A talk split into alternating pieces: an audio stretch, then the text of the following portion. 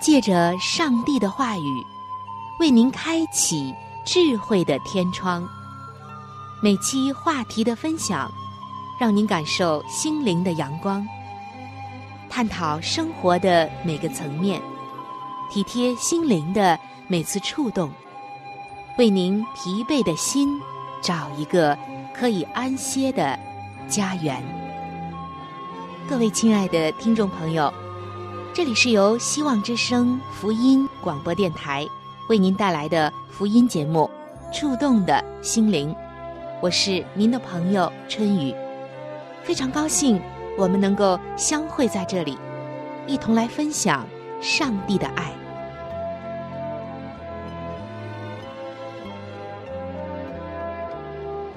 各位亲爱的听众朋友，平安，欢迎来到本期《触动的心灵》节目时间。在本期的节目中，春雨为您带来的是亲子专题的时间。首先，我要向各位做父母的朋友们特别的问一声平安。尽管在和我们的儿女们相处的过程中，我们内心往往失去了平安，但我相信，上帝总会把平安给我们，因为在他那里有无尽的资源，可以告诉我们。如何处理好亲子关系？各位做父母的朋友们，我们知道从小到大，一个人需要吸收各样的营养。我们每一天吃的饭，都会给我们的每一个细胞、还有血液、骨骼、肌肉以及各种脏器提供营养。一个孩子在成长的过程中，我们也会给他提供各种各样的营养。使他能够长得很好，身体能够茁壮的成长和发育。但是，不知道在你儿女成长的过程中，你有没有注重给他们提供心理的营养素呢？虽然我不知道你的孩子是多大，在哪一个成长阶段，但可以肯定的就是，每一个成长阶段的孩子需要不同的心理营养素。您是否充分的提供给孩子了呢？今天我们就要一起来看一看，如何给儿童们提供心理营养素。其实，教养孩子就像喂养孩子，在不同的成长阶段，只有补充和他相应的心理营养，孩子的心灵、身体才会健康的成长。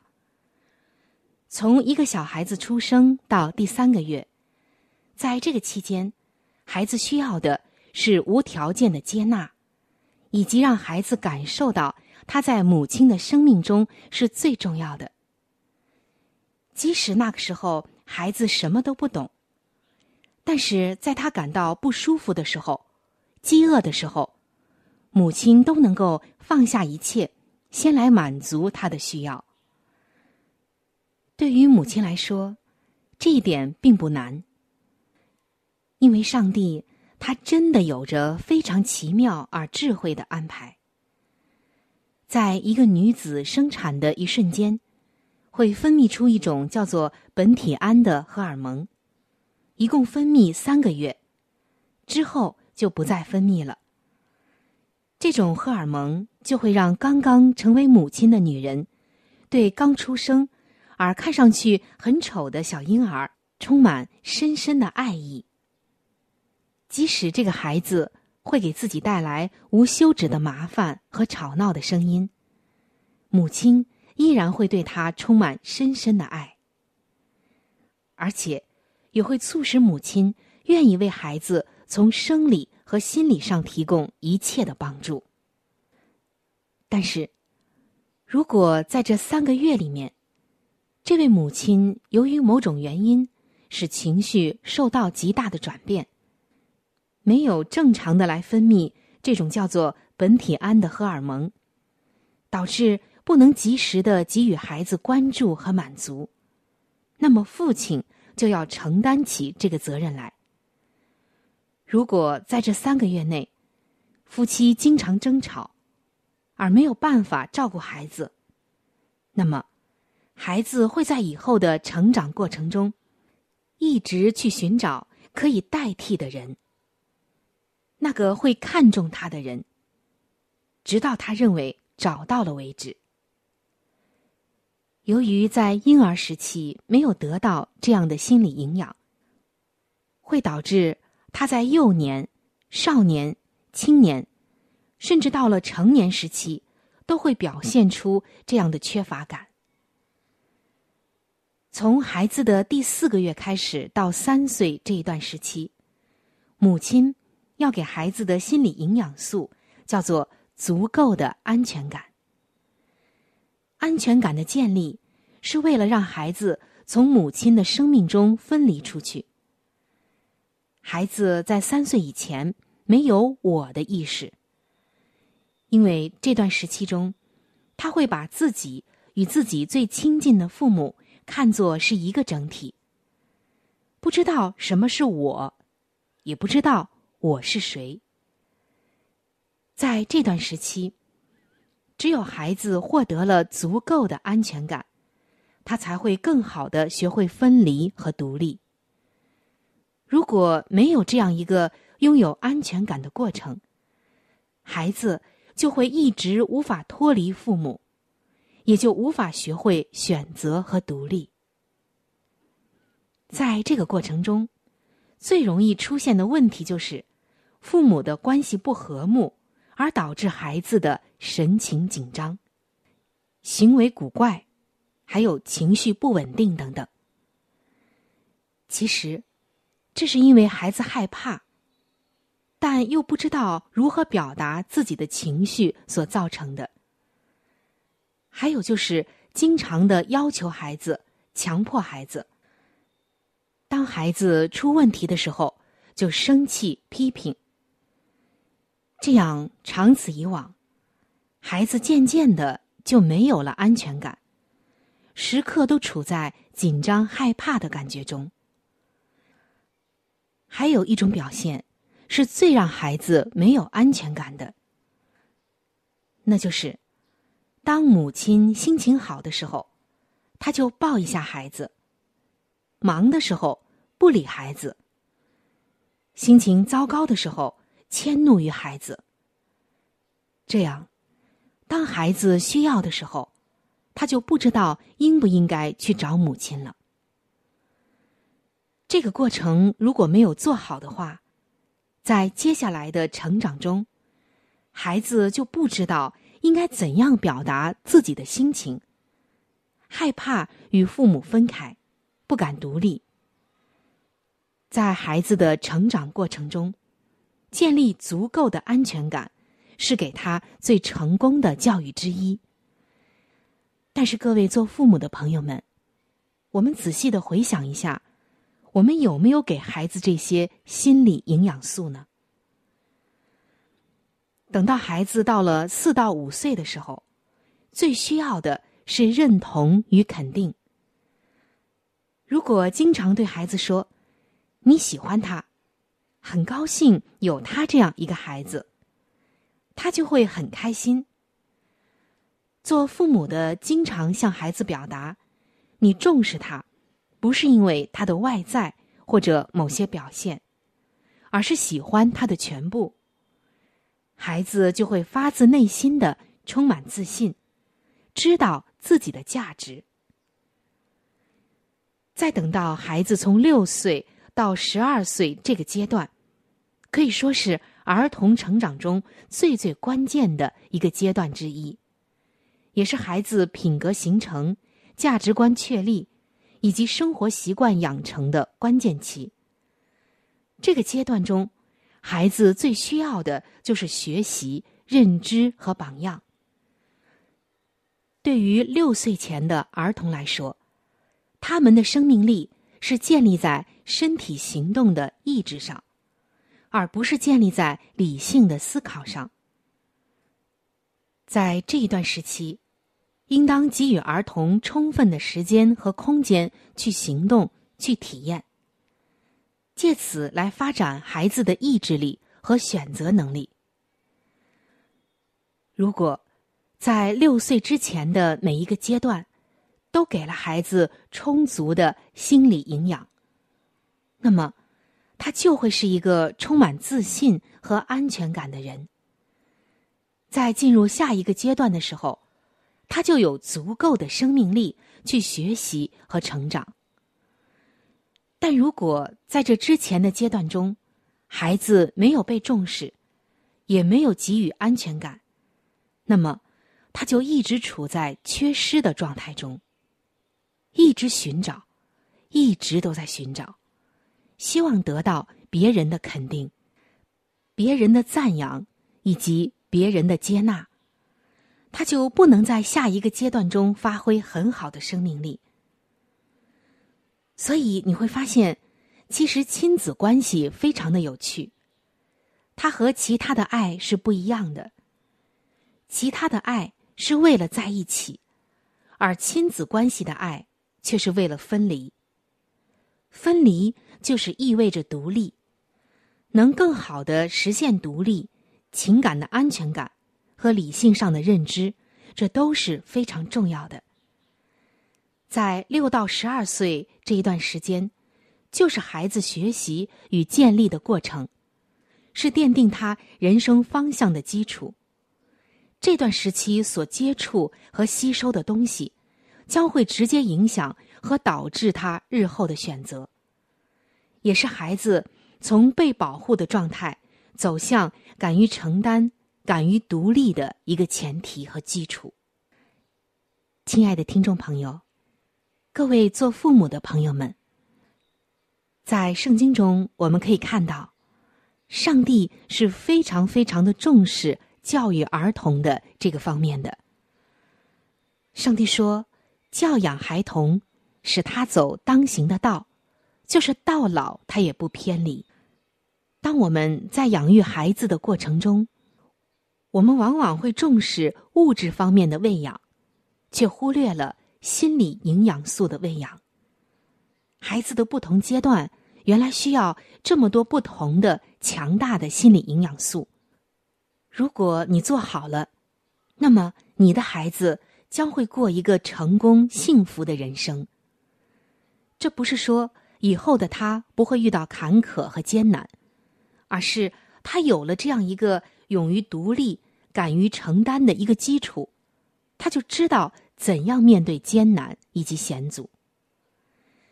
在圣经中有几个成功的典型人物，比如像耶稣、约瑟和摩西等等。可以说，刚才我们所谈到的这几个儿童期的心理营养素，和这几位人物相对照的话，你就会发现真的是太有趣了。他们的童年和上面所说的基本相符。怎么个相符呢？在下一期的节目中，春雨将会详细的和您来分享。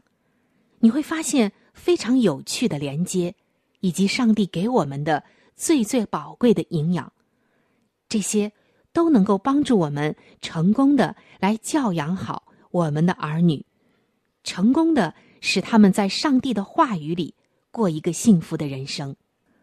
欢迎您能够到时收听。期待着下期节目的亲子专题时间，我们依然能够相约在这里。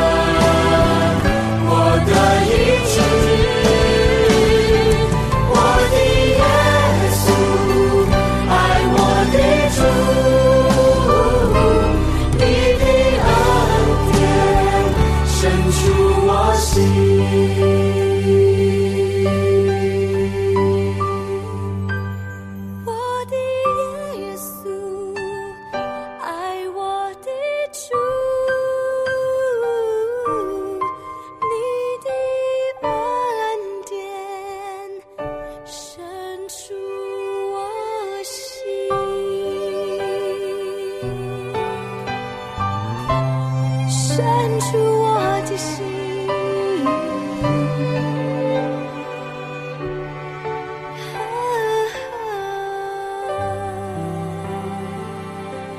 各位亲爱的听众朋友，欢迎来到心灵故事的时间当中。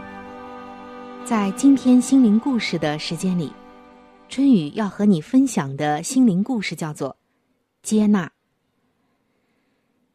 有一位战士参加了战斗后，从旧金山给父母挂了一个电话，说：“爸爸妈妈，我要回家了。”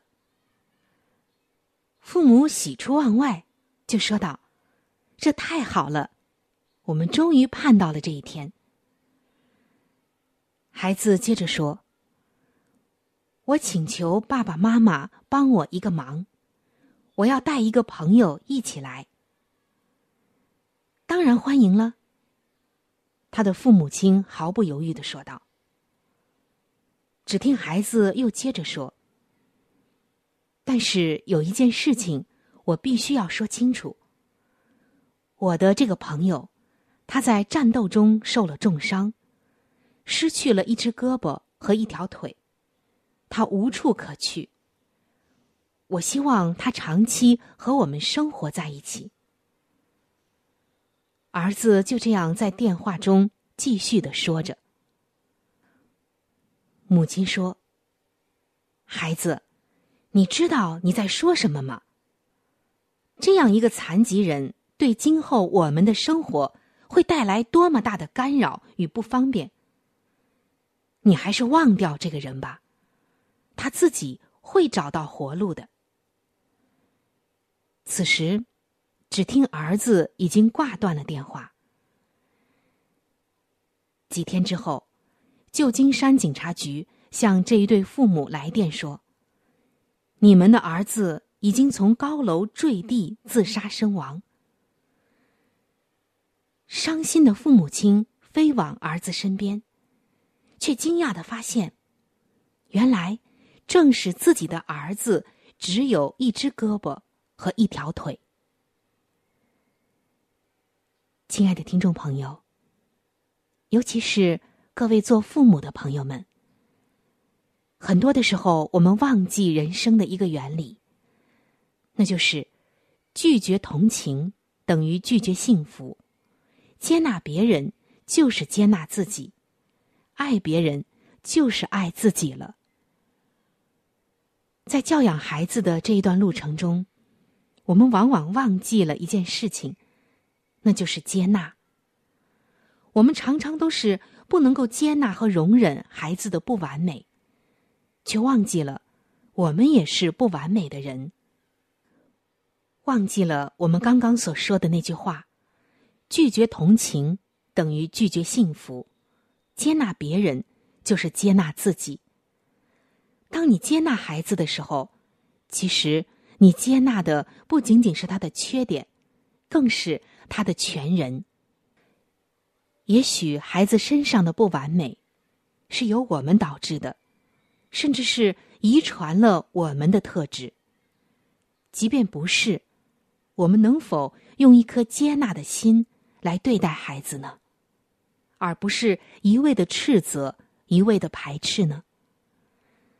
很多的孩子身上的许多的问题，根源也许就是因为曾经不被父母接纳。所以今天，上帝在提醒我们：亲子关系当中，我们要学的第一门功课不是别的，正是接纳你的孩子。无论他身上有怎样的不完美，上帝要我们学习接纳。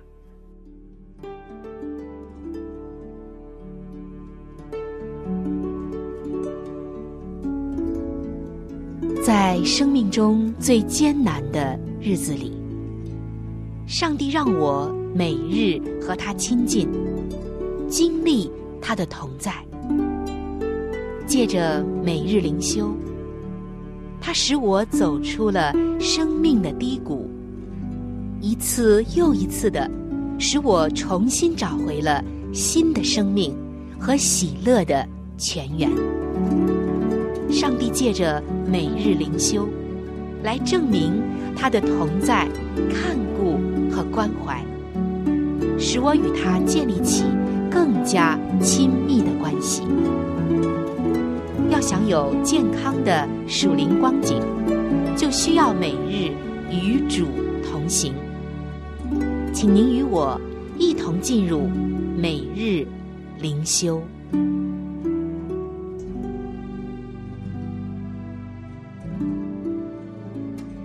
各位亲爱的听众朋友，平安！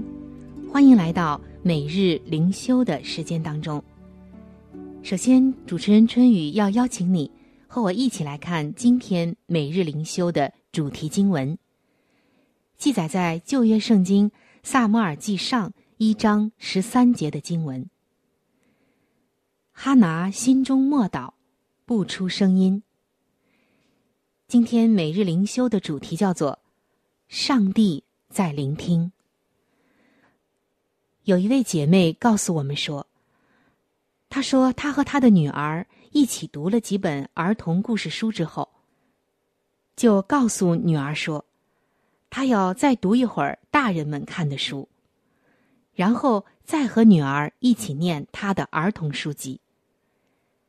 接着，这位姐妹就翻开了书，开始默默的阅读。”过了几分钟，女儿怀疑的看着他说：“妈咪，你没有真的在读书。”因为女儿认为，他没有念出声来，就不是在阅读那些文字，所以他心中很有感慨。他说：“其实就像我们读书一样，祷告也可以是静默无声的。”圣经中渴望生孩子的哈拿，这一位妇人，她造访了圣殿。当她祈祷的时候，只是在心中默祷，她的嘴唇在动，但是不出声音。祭司以利看见这样的情景，就误以为哈拿喝醉了酒。哈拿解释说：“我在耶和华面前倾心吐意。”上帝听见了哈拿的默祷和祈求，就给了他一个儿子。亲爱的听众朋友，在圣经中，上帝告诉我们，他是鉴察人心的一位上帝，所以他听见了并聆听了每个祈祷，即使是我们没有说出口的祷告，他也必垂听。今天。我们可以坚信，上帝必定会聆听和回应我们向他的祷告，因为上帝是全知的，他知道我们一切的需要。因此，即使当我们不出声的时候，我们仍然可以不断的赞美上帝，向他求助，感谢他赐予我们的福分。正如《祷告良辰》这首赞美诗中所唱到的：“祷告良辰，何等欢心，使我离开俗物纷争。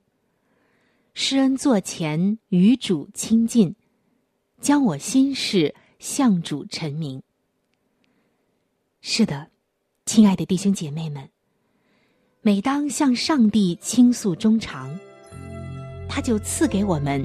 真正的平安。